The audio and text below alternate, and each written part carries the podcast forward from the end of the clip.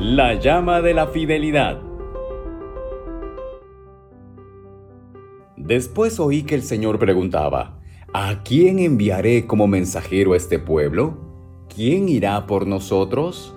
Aquí estoy yo, le dije, envíame a mí. Isaías capítulo 6, el verso 8.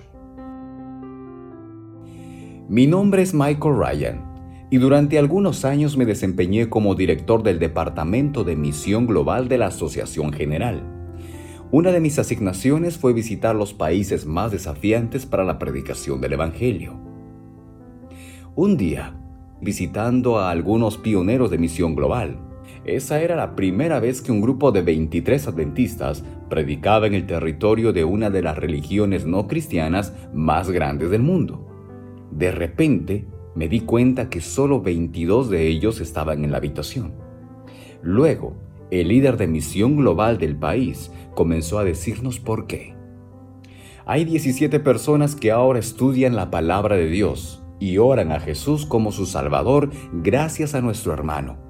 La fe prospera en esta gran ciudad del norte del país, pero los religiosos radicales descubrieron su obra y lo golpearon brutalmente.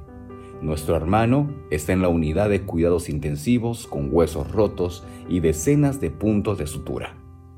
Lo visité hace dos días. Aunque débil, su fe es fuerte. Una y otra vez me preguntó, ¿quién mantendrá encendida la llama del Evangelio en esta ciudad? En la reunión de la mañana siguiente, un joven vestido con una vieja camisa verde se puso de pie y dijo, continuaré el trabajo de nuestro hermano en ese pueblo. Inmediatamente, la gente se arrodilló alrededor del joven y oró. La reunión terminó al mediodía. Las despedidas llenaban el aire. Entonces, vi al joven con la vieja camisa verde descolorida de pie a la sombra de un pequeño árbol. Estaba colocando una caja de cartón gastada en su vieja bicicleta. Me acerqué y dije, Supongo que volverás a buscar tus cosas antes de dirigirte al norte.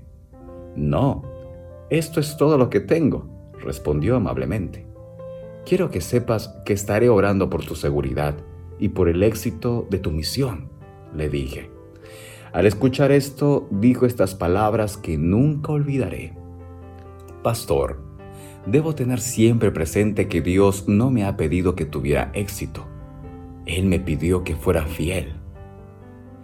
En ese momento, yo estaba mirando a un joven con una camisa vieja y una Biblia bien marcada y gastada en sus manos, que pronto andaría en su vieja bicicleta por muchos kilómetros, con zapatos que tenían agujeros en ambos dedos de los pies, para llevar el precioso nombre del Señor Jesús.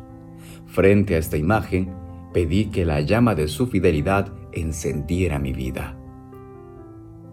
Es posible que nunca se te pida que trabajes en un desafío como este pero nuestras oraciones y nuestras ofrendas hacen posible que historias como estas sucedan cada semana en diferentes partes del mundo.